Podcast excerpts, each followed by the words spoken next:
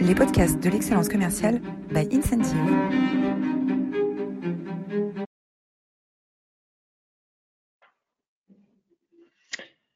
Bonjour à tous, bienvenue dans cette nouvelle édition des masterclass de l'excellence commerciale. Je suis ravi d'accueillir aujourd'hui Nicolas Caron, auteur, conférencier, grand expert euh, de la vente. Bonjour Nicolas. Bonjour, bonjour Roland, bonjour Pablo. Bonjour à tous. Alors aujourd'hui, euh, nous allons euh, parler d'un événement important, la sortie de ton huitième ouvrage, Lève-toi et prospecte, après l'extraordinaire succès de, de Lève-toi et vent. avant de, avant de, de commencer cette, cet entretien. Euh, tout d'abord, vous êtes formidable. Merci de votre fidélité. Aujourd'hui, vous êtes 392 inscrits à cette euh, édition euh, des masterclass de l'excellence commerciale. Et la semaine dernière, nous avons parlé avec Nathalie Estella, qui est prof à l'ESCP, du leadership de transformation. elle nous a parlé de symétrie des attentions, elle nous a parlé d'approche systémique, elle nous a, parlé de, scénariser euh, et de, visualiser euh, euh, les transformations avec, ses équipes. Un entretien que je vous encourage à voir en replay sur YouTube et également maintenant en podcast euh, sur les principales plateformes dont euh, Spotify, puisque toutes les masterclass sont progressivement euh, encodées en podcast. Euh, alors, euh, rapide, rapide page de, publicité. Qui sommes-nous? Incentive, c'est un éditeur euh, logiciel français. nous sommes basés à Paris. les, les organisations commerciales ont besoin de nouveaux outils, de nouveaux outils pour réenchanter l'expérience Hein, d'un euh, réseau commercial. Alors réenchanter l'expérience d'un réseau commercial, euh, ça veut dire digitaliser l'expérience collaborateur de bout en bout, depuis l'onboarding, euh, la formation, l'animation de la performance, l'évaluation et le coaching au quotidien. et digitaliser l'ensemble de l'expérience collaborateur, ça permet de récupérer de la data. Et avec la data, on peut prendre les bonnes décisions. Et avec les, en prenant les bonnes décisions, on va réenchanter l'expérience du réseau commercial. Euh, euh, l'idée, c'est euh, de, en recréant cette, nouvelle expérience, c'est bien sûr de profiter de la vie. je me souviens d'une prière de Mère Teresa qui dit la, la vie est un jeu, joue-le. eh bien, avec votre organisation, nous vous engageons à, jouer ce, jeu. Euh, euh, Incentive a contribué à 320 millions euh, d'euros de croissance additionnelle euh, supplémentaire pour ses clients. nous avons des clients maintenant dans une vingtaine de pays, dans neuf langues. les maintenant place à grand témoin du jour. le grand témoin du jour, c'est bien sûr euh, c'est pas Nicolas. Euh, alors, euh, Nicolas, qu'est-ce qui t'a poussé à, créer ce, à écrire ce, livre, puisque créer, un livre, c'est un, événement particulièrement, important. C'est un ouvrage, une, œuvre qui prend du temps. Qu'est-ce qui t'a poussé à écrire ce livre, Lève-toi et prospecte? Écoute, au moins deux choses. La première, la première, c'est euh, le succès de Lève-toi et vent, euh, le livre précédent. En fait, c'était le septième, je crois, et euh, j'ai jamais eu d'ouvrage qui ait eu autant de succès.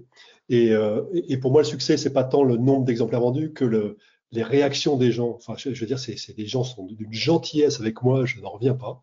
vraiment, mais c'est un plaisir dingue de, de recevoir à la fois des, des, messages, des commentaires sur Amazon, mais aussi beaucoup de messages directs sur LinkedIn très régulièrement. Mais vraiment, j'en ai encore eu un ce matin sur Lève-toi où euh, les gens me disent le bonheur qu'ils ont eu à lire ce livre et euh, ce que ça les, ce que ça leur a apporté, euh, surtout dans l'état d'esprit. Donc vraiment, c'est un bonheur dingue. Et puis quand tu prends du plaisir dans quelque chose, tu te dis bah pourvu que ça dure.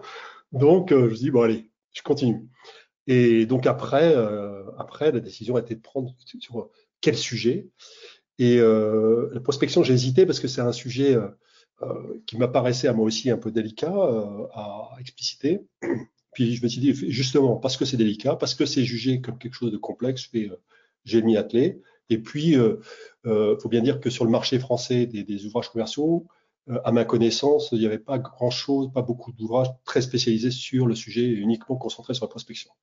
Donc l'un et l'autre, ben voilà, je m'y suis mis. J'ai commencé dans le confinement la dernière. Tous les jours, je m'enfermais deux heures dans le bureau sans sortir avant d'avoir écrit 800 mots. et puis voilà. Six mois après, c'était terminé.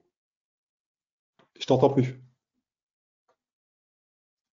on, aime, travailler, on aime, on aime euh, euh, avancer sur des sujets positifs. Et c'est vrai que dans beaucoup d'organisations commerciales, euh, le sujet de la prospection, c'est un sujet qui pique. Hein. C'est un sujet qui fait un peu mal, qui est, où il y a beaucoup de controverses. Les gens voient beaucoup de, de turnover dans les équipes de, de, de, de SDR ou de BDR.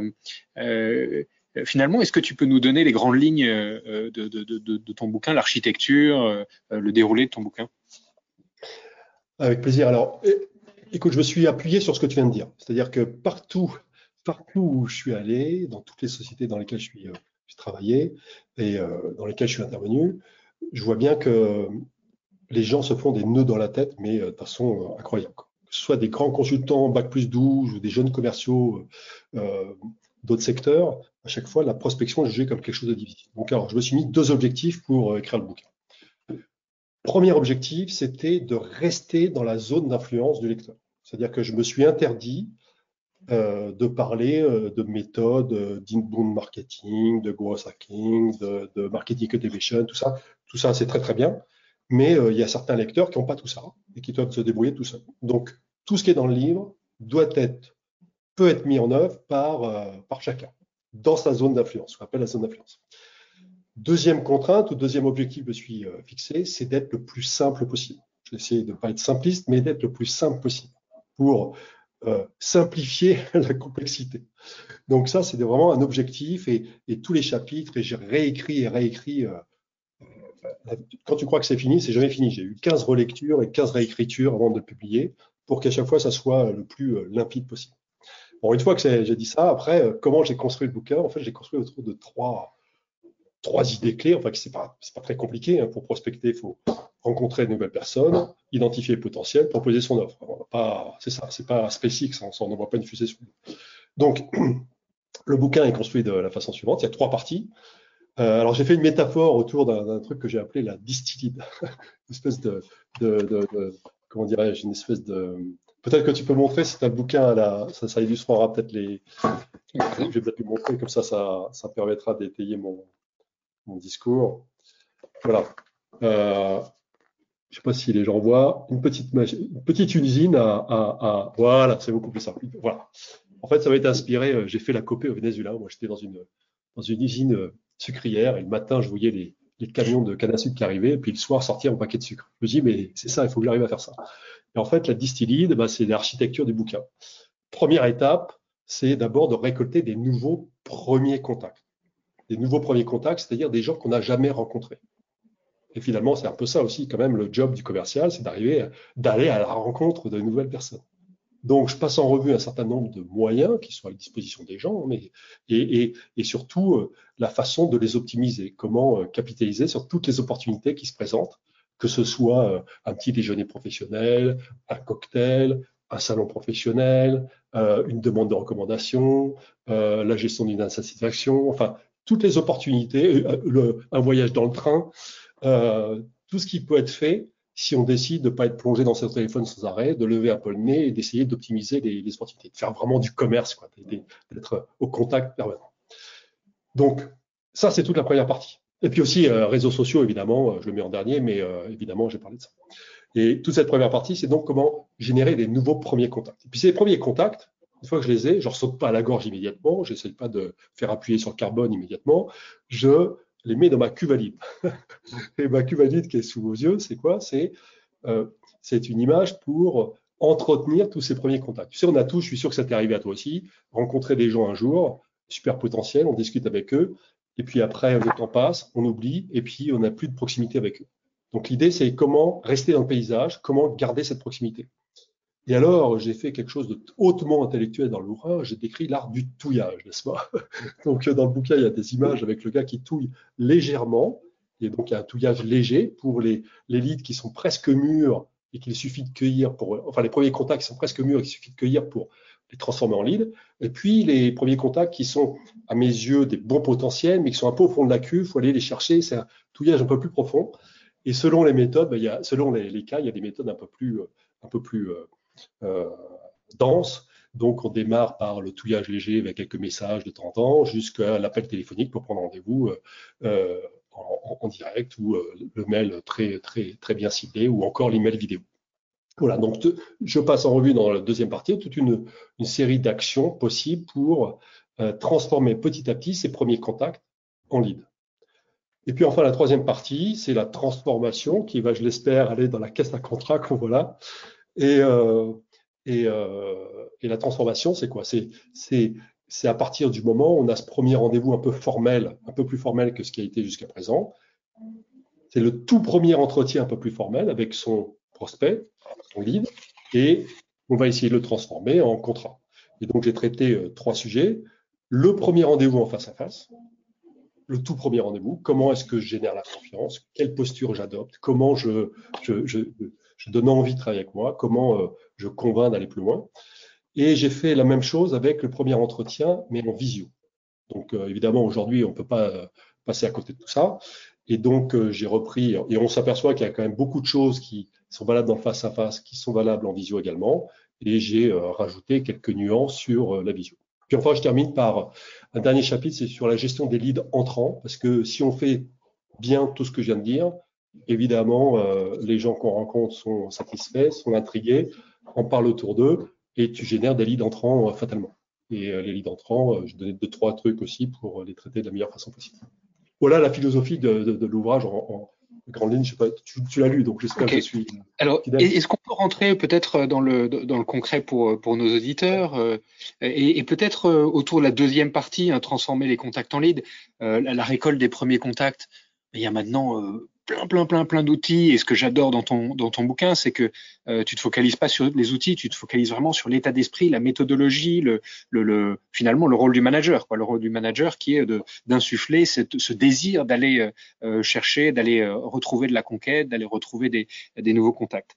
et du coup, le, cette deuxième partie, elle, elle, elle, est, elle est, particulièrement euh, pertinente pour beaucoup de nos auditeurs qui se disent finalement transformer mes contacts en leads. Ok, j'ai des contacts, j'ai des leads, et souvent bah, j'ai euh, mes commerciaux qui me disent tes leads ils sont pas de qui disent au marketing tes leads sont pas de bonne qualité, et puis il y a le marketing qui dit ah, les commerciaux ils rappellent jamais mes leads. Et on est dans ce dans, dans, ce conflit où chacun se renvoie la balle et au final le client même le client qui a envie il se retrouve entre les deux euh, mmh. assez assez assez peu rappelé.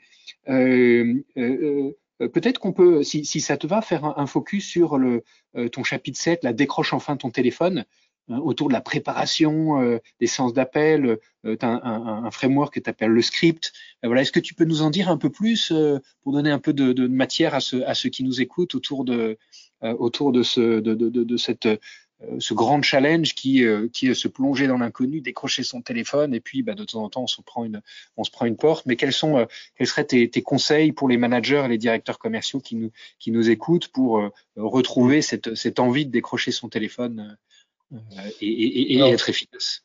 Ouais. Alors, je ne vais pas me lancer dans les conseils, je ne vais pas décrire la méthode SRI parce que je pense qu'il faut avoir, ça, ça, mérite un peu plus de temps sur, sur les choses. Mais là encore, je pense que c'est surtout une question d'état d'esprit.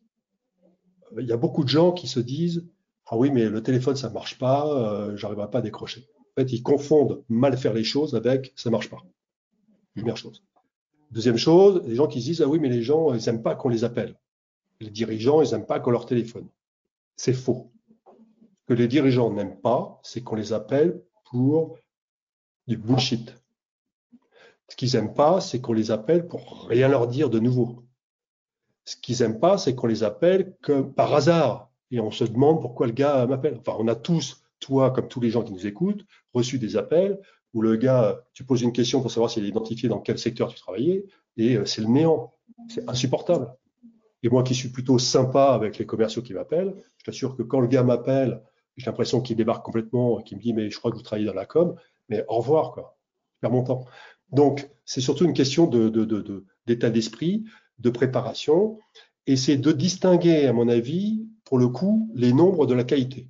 Je pense qu'il vaut mieux appeler moins, mais bien. Euh, et encore mieux, il faut mieux appeler moins après avoir fait quelques touillages, ce qui rend l'appel beaucoup plus euh, facile parce que tu es déjà un petit peu identifié et beaucoup plus euh, productif. Et euh, évidemment, on, ce qui peut être décourageant, c'est d'appeler des listes un par un sans avoir aucun, aucune accroche valable, aucune voilà. Et puis après, après, au-delà des méthodes, tu vois, je ne veux pas rentrer dans les méthodes, mais l'état d'esprit, c'est aussi être absolument convaincu du bienfait de son offre et de sa valeur ajoutée. On a, moi j'ai souvent lutté euh, avec euh, des, stagiaires à l'époque où les gens se disent oui mais je vais te déranger, c'est pas sûr. Parce que le gars il n'est pas convaincu qu'il offre, qu'il a une valeur ajoutée. Si tu absolument convaincu et que tu es centré sur ce que tu apportes à ton client, c'est quand même beaucoup plus simple. Si, convaincu, si tu te mobilises sur ce que tu vas donner plutôt que ce que tu vas prendre, c'est plus simple.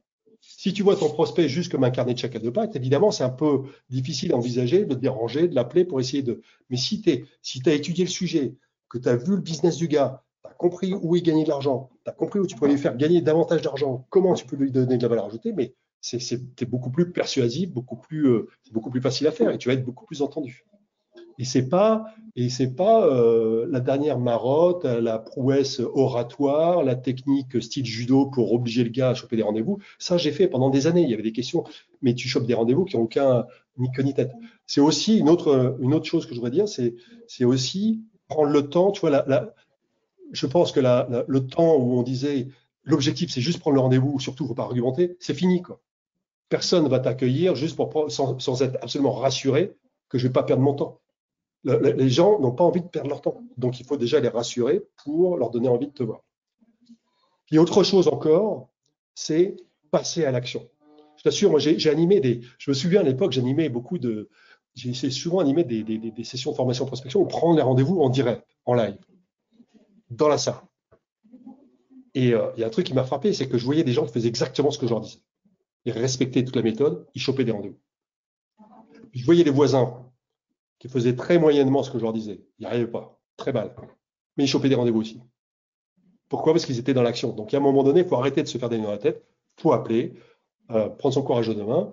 Et on est toujours bien reçu quand euh, c'est authentique, quand c'est préparé, quand c'est respectueux.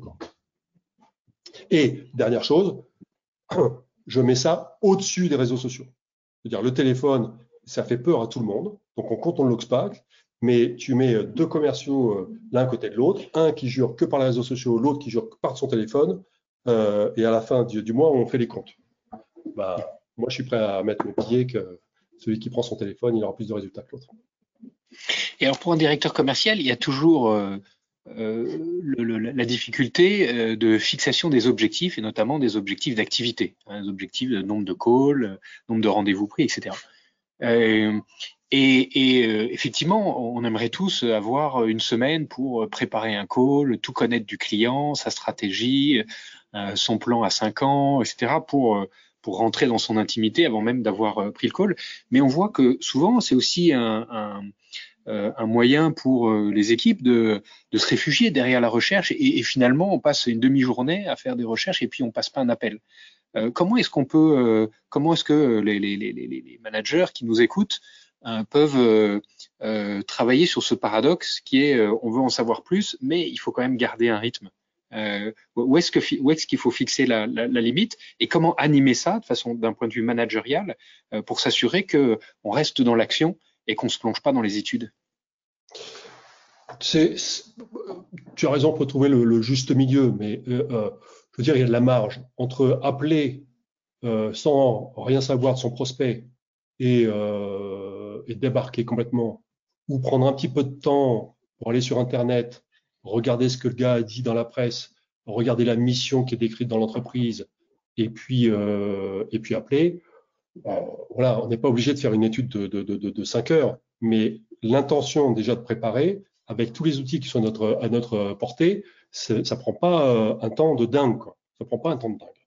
Et puis, euh, l'excuse de la gestion du temps, je veux dire, moi, alors là, je suis un, dingue de ça. tous les gens qui n'ont pas le temps, on n'a qu'à les suivre toute la journée et on va voir à quoi ils passent leur temps. il y a une déperdition d'énergie qui est absolument colossale. Euh, euh, toute ma vie, j'ai milité pour ça. Toute ma vie, j'ai eu envie de lier à mon boulot des activités extra-professionnelles, euh, golf, voyage, etc. Pour y arriver, il faut être efficace. Et on perd un temps de dingue. On se, on se disperse sans arrêt. Les réseaux sociaux, les discussions au café, les trucs, machin. Et tout ça enveloppé dans ah oui, il faut être, faut être social, etc. Mais il y a des moments pour tout. Il y a des moments de sociabilité, puis il y a des moments de concentration.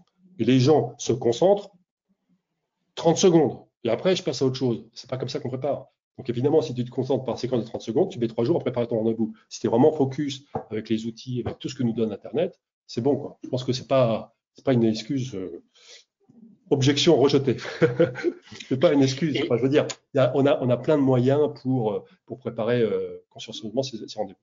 Et puis, par ailleurs, je reviens sur la logique du bouquin que, que j'évoquais tout à l'heure. Donc, parce que je comprends qu'il y, y, a ce genre de prospection, il faut le faire. Mais il y a euh, ce que j'ai voulu mettre aussi en, exergue dans le bouquin, c'est un espèce de truc permanent. Et quand je rencontre tous les jours des nouveaux prospects, sans avoir euh, en tête fatalement le closing immédiat, mais des nouvelles personnes, ça, ça devient, ça rentre dans mon patrimoine commercial. Je l'entretiens avec mes actions de touillage et les premiers contacts d'aujourd'hui seront mes prospects un peu plus chauds de demain et mes contrats d'après-demain. Il y a une espèce de mécanique, tu vois. Et quelquefois, on est euh, aussi aussi pressé par l'urgence. C'est ce que je dis à la fin du bouquin où tu où j'ai fait le cycle avec euh, euh le cycle de stress entre le, le, gars qui est hyper stressé parce qu'il a rien euh, dans son pipe. Donc d'un seul coup, il téléphone dans tous les sens. Après, il gère ses affaires. Et puis, il est très content, mais il prospecte plus. Puis après, et, ainsi de suite. Donc, j'ai proposé une alternative. Mais c'est voilà des gestes réguliers faits tous les jours, très simples, qui finissent par alimenter et aussi générer des appels entrants de plus en plus. Donc, euh, oui, il ne faut pas se plonger pendant des heures et des jours dans la préparation. En tout cas, du, call. Après, dans la préparation du premier rendez-vous face à vos potentiels, là, on peut y passer du temps, parce que c'est là que ça va se jouer. Mais euh, dans les calls, non. Mais euh, il y a de la marge, quoi. Entre, avec tout ce qu'il y a sur Internet, un quart d'heure, ça suffit. Quoi. Et encore. Alors, autre, autre sujet d'organisation, on voit euh, beaucoup de sociétés, notamment dans la tech, euh, qui segmentent de plus en plus chaque étape du processus commercial, hein, avec bah, toi, tu as organisé ton, ton livre autour des, trois grandes étapes, hein, de détecter des, leads, de les approcher et puis de, de closer. même au sein de chacune de ces étapes, on va avoir des, fonctions, hein, SDR, BDR, donc des gens qui vont être euh, spécialisés juste sur la qualification euh, euh, d'un contact, d'autres qui vont juste prendre le rendez-vous, d'autres qui vont faire le rendez-vous, voilà, d'autres qui vont être en avant-vente. Qu'est-ce que tu penses de cette hyper segmentation du processus commercial et quelles sont tes recommandations pour réfléchir à, la bonne organisation de prospection? Écoute, j'avoue que je ne sais pas trop je sais pas quoi te dire. Parce que je, je pense qu'il y a beaucoup de. Si c'est fait, c'est que ça doit être efficace, certainement. Euh, S'il y a des gens qui sont spécialisés pour euh, générer des leads et me les confier après pour que j'aille les closer, bah super. Moi, en tant que commercial, euh, j'en accepte l'augure, c'est top. Je serais ravi, je serais ravi.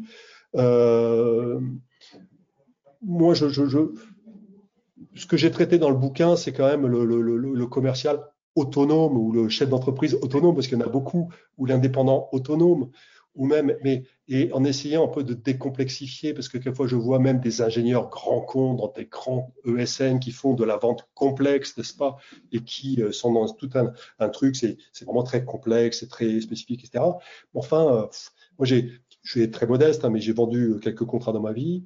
Euh, les plus importants portaient sur des milliers de personnes à, à former il y avait peut-être en face de moi beaucoup de gens euh, qu'il fallait convaincre. Euh, certains auraient pu dire que c'était une vente complexe. Moi, je ne pense pas que ce soit une vente complexe. C'est à chaque fois, a, as, un patron à convaincre, tu as tes, ses, collaborateurs à convaincre, et euh, soit tu donnes confiance, soit tu donnes pas confiance. Et je trouve que le métier pur de commercial, enfin, je, je, moi, je suis un, je suis un fervent euh, défenseur du, du, du, sens du commerce dans le commercial. Tu vois, et on perd un peu ce sens du commerce. Là, maintenant, ça, devient, ça vient du terrorisme du commercial. Donc, il y a le gars qui prend juste les trucs le qualifie. Puis après, euh, c'est comme dans la banque. Au début, quand j'ai démarré, j'allais dans des boîtes de gestion de patrimoine, il y avait les, les chasseurs et puis les éleveurs. Tu vois Alors, l'éleveur, il dit ah non, mais moi, je, Je suis juste là pour entretenir. Je ne vais pas chercher. Et le chasseur, une fois qu'il a fait son truc, il s'en fout, il balance. C'est des segmentations qui me paraissent peut-être efficaces. Hein, vraiment, là, je vais être très modeste, ça, peut très bien marcher. Je trouve qu'on s'éloigne un peu de, la passion commerciale que je peux avoir sur euh, un peu l'autonomie commerciale aussi de, savoir générer mes leads quand j'ai pas besoin de quelqu'un pour me générer mes leads, savoir convaincre le gars, j'ai pas besoin de quelqu'un pour euh, donner confiance à ma place, puis closer le truc et puis après le suivre, le fidéliser, lui demander de me présenter à d'autres, etc. C'est pour moi le métier commercial c'est quand même un métier euh, peu complet. Mais encore une fois, s'il y a des organisations qui le font, c'est que ça doit marcher. Donc chacun s'y retrouve. Si un commercial a envie de travailler dans un truc où on lui donne des leads et puis il doit faire juste. Euh, tu vois, j'ai l'impression, j'ai Charlie Chaplin euh, quand il me parle de ça. J'ai l'impression qu'il y a le gars qui sert les boulons, puis l'autre qui les met dans le seau. Ça me fait pas rêver, quoi. Voilà. Je pense que le métier commercial, c'est un truc plus large. Voilà. Et effectivement, quand on, a, on adresse, et, et maintenant les, les, clients ont des, ont des besoins de plus en plus sophistiqués, ils ont besoin d'accompagnement, ils ont besoin de conseils, ils ont besoin de suivi. Et donc, on voit les populations commerciales finalement euh, se séparer en deux groupes. Hein, les, groupes de commerciaux à faible valeur ajoutée, euh, essentiellement dans des call centers qui vont progressivement être robotisés. Euh, et puis le deuxième groupe, qui sont des commerciaux qui doivent eux gérer une relation, faire un maillage de compte, en enfin développer une proposition de valeur pas à pas avec avec leurs clients, qui correspond tout à fait à, aux valeurs que tu euh, aux valeurs que tu que tu défends. Euh, si on parle maintenant peut-être de si j'osais pour, pour rebondir juste ce que tu viens de dire, tu es en train de faire la différence entre des gens qui sont au service client et des gens qui sont des commerciaux.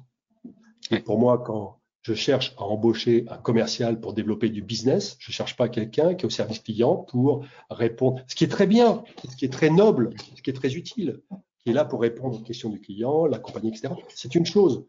Euh, générer du business, enfin, je veux dire, générer du nouveau business, toute ma carrière, j'ai cherché des, mecs qui puissent me générer du business. Toute ma carrière, j'ai donné plus de leads qu'on m'en a donné. Je veux dire, c'est une vraie quête. Et moi, c'est ces gars-là que, que j'admire et que je recherche. Et ces gars-là, ils n'attendent pas qu'on leur file des leads, quoi. C'est une seconde nature. Ils cherchent du business. Et voilà, pour moi, c'est ça un commercial. C'est un gars qui est capable de générer du nouveau business. Voilà. Le reste, c'est de la spécialisation, c'est de la fonction, c'est de la service client. Pardon, je ne suis peut-être pas très politiquement correct, mais bon, voilà. Sur Amazon, euh, euh, il y a un, alors déjà, euh, il y a 25 revues déjà qui sont toutes à 5 étoiles, donc bravo. Et puis ça montre la qualité de la qualité de ton bouquin. Il y a un commentaire euh, qui dit j'avais besoin de valider que j'étais encore à ma place. Euh, Est-ce que tu, tu, tu, tu penses qu'on qu'on assiste à un, un, gros découragement euh, euh de, de, des équipes euh, des équipes de, notamment de chasse euh, aujourd'hui, peut-être renforcé par l'isolement qu'on a vécu ces derniers mois?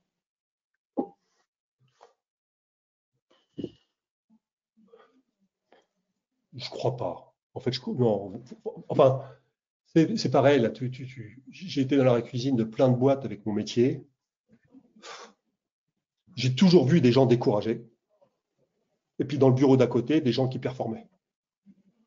Et les mecs, ils faisaient le même métier. Ils avaient les mêmes produits à vendre. Quelquefois des secteurs très comparables. Souvent le même boss.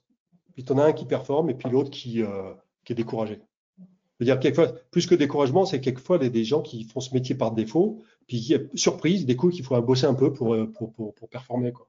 C'est pas, je pense que c'est vraiment une question d'état d'esprit. Quoi. C'est plus que de compétences. Tu mets les deux gars dans le même euh, bureau, il y en a un qui va réussir et l'autre, c'est ce qui se passe dans leur, entre les deux oreilles. Quoi. C'est, c'est l'état d'esprit qui compte. Et, et, alors, c'est quoi, c'est quoi l'état d'esprit? Alors, l'état d'esprit. Euh, Là, je pourrais être long, hein, peux, on a trois heures. le premier, euh, je pense, c'est de, l'ambition. Euh, je pense que c'est un sport euh, commercial, c'est un sport. Et certains regardent ça en se pinçant le nez et, de façon un peu triviale. Moi, les meilleurs commerciaux que j'ai vus, ils prennent ça comme un sport. c'est un challenge. Je vais donner un exemple récent. J'ai déjeuné avec un copain là il y, a, une semaine. Le gars, il est rentré dans une superbe boîte d'immobilier. Euh, il rentre en septembre. Il a mis deux, trois mois à comprendre le métier. Et sur toute l'année 2020, c'est le rookie de l'année, dernier arrivé. Il a terminé premier. Donc, euh, chapeau bas, quoi. Donc, évidemment, euh, j'aime bien rencontrer les meilleurs vendeurs. Je lui dis, mais explique-moi, c'est quoi la clé de ta réussite? Et le gars, il me dit, c'est le truc cite en premier, il me dit, euh, j'ai vu que ça marchait bien dans les trois premiers mois, je me suis dit, bah, si ça marche bien, il n'y a pas de raison que je ne sois pas le premier. Il a tout fait, il a tout fait pour être pas le deuxième, pas le troisième, le premier. C'est très puéril, c'est très. Alors, pour l'anecdote, le gars, c'est un ancien champion euh, euh, de golf, mais vraiment champion, pas du dimanche, il a été tour européen, vraiment très très haut niveau. Et le gars, toute sa vie, il a pensé qu'à une quête, c'est la quête de résultats les meilleurs possibles. Donc, partout où je suis allé, dans le domaine du business, c'est des gars qui, qui, qui, ont une ambition. Il faut, avoir envie de faire le truc. Après, le, deuxième, sur l'état d'esprit, je pense que c'est euh, pense que c'est une quête d'excellence ou une soif d'excellence, une envie d'excellence. C'est, moi, je suis intimement persuadé que c'est vrai pour le commercial et pour tous les métiers. Je pense que c'est pas le métier qui compte, c'est la façon dont on le fait. Soit tu choisis, j'utilise le terme choisir à dessein soit tu choisis, et pardonnez-moi, ça peut être politiquement correct, la médiocrité, soit tu choisis l'excellence. Si tu choisis l'excellence, ça nécessite après un peu de bosser. Et je fais la distinction entre, attention, c'est pas professionnalisme, c'est excellence. J'avais vu un, Guy faire une conférence fabuleuse, il parlait du professionnalisme, il disait le professionnalisme, c'est le SMIC du comportement. On va pas te donner une médaille parce que tu es professionnel. On va te donner une médaille parce que tu es excellent, parce que tu as eu le, le, réflexe de creuser. Tu vas voir ton, banquier, tu poses des questions et c'est pas répondre c'est une douleur pour toi, et c'est une douleur pour lui parce qu'il voit bien dans ton regard que ça va pas. En revanche, tu vois le gars qui maîtrise très bien son sujet, qui a été au bout des choses, qui répond à la question derrière la question, c'est un bonheur pour tout le monde. Et il fait son métier euh, de façon. Et donc, dans le domaine commercial, euh, la quête de l'excellence, pas faire ça en surface, c'est, euh, à mon avis, c'est un deuxième truc. Puis après, le troisième, après, je allez, troisième, puis après j'arrête, mais je pense qu'il y a la persévérance. Quoi. Il n'y a rien qui se fait tout seul. Il y a des gens qui se découragent, comme tu dis, parce qu'ils n'ont pas eu de résultat euh, cette semaine ou le dernier mois. Mais ça, c'est n'importe quoi. C'est ça, les résultats viennent dans la durée. Persévérance, c'est avoir de l'ambition, puis c'est accepter l'échec. dire on fait un métier dans le commercial, peut-être le des rares métiers à ça, où l'excellence ne garantit pas le résultat. Tu peux être absolument excellent, mais si ta tête ne me revient pas, je te dirai non. Donc si tu tombes en dépression à chaque fois, t'es mal barré. Donc, la performance. Bon, après, je pourrais continuer, mais tu veux que je continue ou j'arrête? Euh, on, arrive, euh, on arrive au, bout de, cette demi-heure. Peut-être euh, une dernière. Quel est le moment le plus marquant finalement de ces, dernières années hein, que tu as passé à, conseiller des grands groupes, des PME dans leur, excellence commerciale? Quel est, le, quel est le moment le plus marquant de ces dernières années? Mon moment le plus marquant. Mon moment le plus marquant, c'est euh, pour moi à titre personnel, c'est ce que c'est de l'être vivant. Quoi. Je veux dire, c'est vraiment, j'en tire une joie absolument incroyable. encore une fois, les commentaires qu'on fait, les, les, les, les, mots super sympas, tout ça. Euh, euh, vis-à-vis de mes clients, je pense que c'est euh, la fidélité, la fidélité des clients pendant à très long terme. Euh, la prise de conscience que tout ça n'est pas compliqué. Par exemple, pour revenir à la prospection, c'est de voir des moments de joie incroyables de stagiaires qui décrochent des rendez-vous qu'ils ne pensaient jamais obtenir juste parce qu'ils font les choses. Euh, la compréhension que le pragmatisme, la simplicité sont les meilleures armes commerciales. je ne suis peut-être pas très original, mais voilà. Eh écoute, euh, euh, merci beaucoup Nicolas. Dans les, les idées bonus, bien sûr, précipitez-vous sur, sur Amazon pour acheter euh, Left Prospect. également, grand succès de librairie pour tous les, toutes les équipes commerciales, tous les managers commerciaux. le succès d'il y a quatre ans, Lève-toi et vent.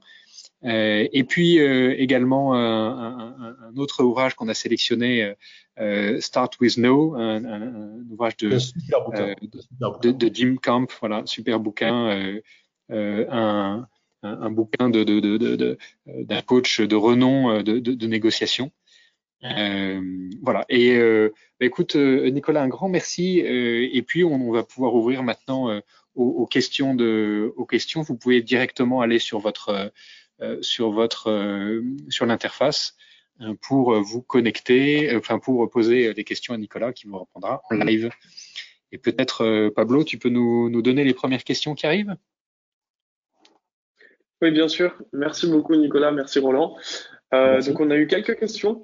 Euh, la première, euh, Nicolas, Comment joindre les prospects dans cette période où beaucoup de décideurs sont en télétravail et pas facile à joindre quand uniquement sur portable? Quand uniquement sur Portable. Ah, oui. Alors, euh, encore une fois, c'est, j'ai du mal à répondre à ça parce que je ne vais pas refaire le bouquin, mais je, je, ne crois pas à la prospection immédiate d'un seul coup. Je me réveille et je prends mon portable, j'essaie de choper le gars parce que c'est un espèce de process long euh, où euh, il y a d'abord des premiers contacts informels qui sont beaucoup plus simples à obtenir, suivis euh, d'un travail pour rester dans le paysage, et enfin d'une prise de rendez-vous, puis ensuite d'une transformation. Alors, cette façon de faire peut paraître dire le, gars il a le temps, moi j'ai pas le temps, j'ai besoin de business tout de suite. Mais en fait, ce que j'explique à la fin du bouquin, c'est que ça me paraît beaucoup plus efficace que d'essayer de, de forcer des rendez-vous. Et surtout, si on prend cette habitude, si on prend cette hygiène commerciale, au bout d'un certain moment, les premiers efforts que j'ai faits au début du cycle, où c'est les premiers contacts informels, ben, deviennent mes, mes, mes, premiers contacts à, à, à, transformer aujourd'hui. Enfin, ça, se met en place petit à petit. Donc, il faut faire l'effort pendant deux, trois mois de, de, d'accepter cette logique, si on l'accepte, de, d'y aller par étapes. Première réponse. Après, deuxième réponse, si vraiment je veux joindre quelqu'un euh, en direct parce que j'ai quelque chose à lui dire, euh, bah, je vais passer par les réseaux sociaux. Et euh, si j'ai pas son numéro portable, bah, je vais lui demander son numéro de portable. Parce que ça y est, un truc qui, est pas mal, c'est de poser les questions. Euh, et pour qu'il me le donne, je lui poser les questions en lui donnant une bonne raison de, de me parler. Et si via mon message, je lui donne une bonne raison, pourquoi il me le donnerait pas? Par contre, si je lui envoie un truc qui comparable euh, à toutes les caricatures qu'on reçoit tous sur LinkedIn euh, tous les jours, j'ai évidemment aucune chance qu'il réponde. Merci beaucoup. On aura une autre question, euh, très pratique celle-là. Est-ce qu'on peut recommander votre livre en dehors d'Amazon? Alors, oui, vous pouvez le faire quand je suis en France. je suis six mois par an. Donc en ce moment, je le suis. Donc, si vous m'envoyez un mail, euh, je peux vous l'envoyer en direct. Mais ça vous coûtera un peu plus cher qu'Amazon puisqu'il y aura les frais d'expédition. Le modèle Amazon, c'est qu'il n'y a pas de frais d'expédition. Alors, je comprends qu'il y a des gens qui, n'aiment pas Amazon, je suis vraiment navré, euh, mais c'est pourtant une machine de guerre et c'est comme ça que les gens seront mieux servis. Ils reçoivent, j'ai eu deux frayeurs cette semaine avec des colissimo qui ont pu par arriver, mais difficilement. Donc, avec Amazon, vous êtes sûr d'être servi le plus vite possible. Mais si vous voulez passer par moi en direct, il n'y a aucun problème. Vous m'envoyez un mail euh, et, je vous les adresse euh, directement. Super, vous voyez, je suis sympa, j'ai pas dit par, par, 10 minimum. Parce qu'on m'en fait. Euh, entendu, merci beaucoup. On aura également deux autres questions, si on a encore un peu de temps. Comment faire prendre conscience à un commercial qu'il perd son temps? Ah, qui perd son temps. ouais. Euh, je comprends pas le fond de la question. Qui perd son temps euh, de quel point de vue? À prendre des...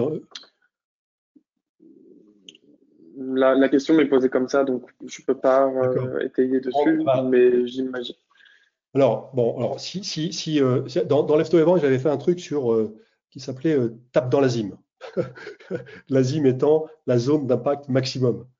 Et, et, et, pour pas perdre son temps, il faut taper dans l'azime pour pas perdre son temps, il faut distinguer activité et productivité. Il y a des tas de gens qui euh, font beaucoup de, bruit, qui bougent, qui bougent, qui bougent, qui brassent du vent, mais qui n'avancent pas, pas sur les bonnes choses. Donc, pour pas perdre son temps, c'est se concentrer le maximum sur les choses qui ont le plus d'impact sur mes résultats. Et taper dans la zim, c'est très simple. Des gens qui savent exactement que c'est, et d'autres qui font semblant de pas savoir. Et si les gens réfléchissent, ils savent très bien ce que c'est que la zone d'impact maximum. Quelles sont les actions qui font avancer?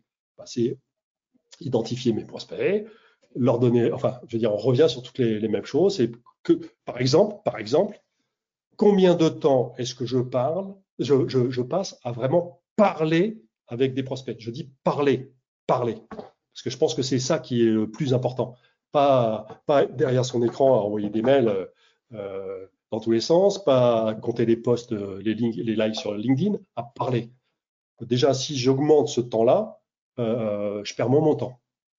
Euh, après, euh, s'il faut lui démontrer, euh, après, la démonstration de quelqu'un perd son temps, c'est quand même les résultats. Hein. Le gars qui vole à 10 000 et qui ramène beaucoup de business, il perd pas son temps.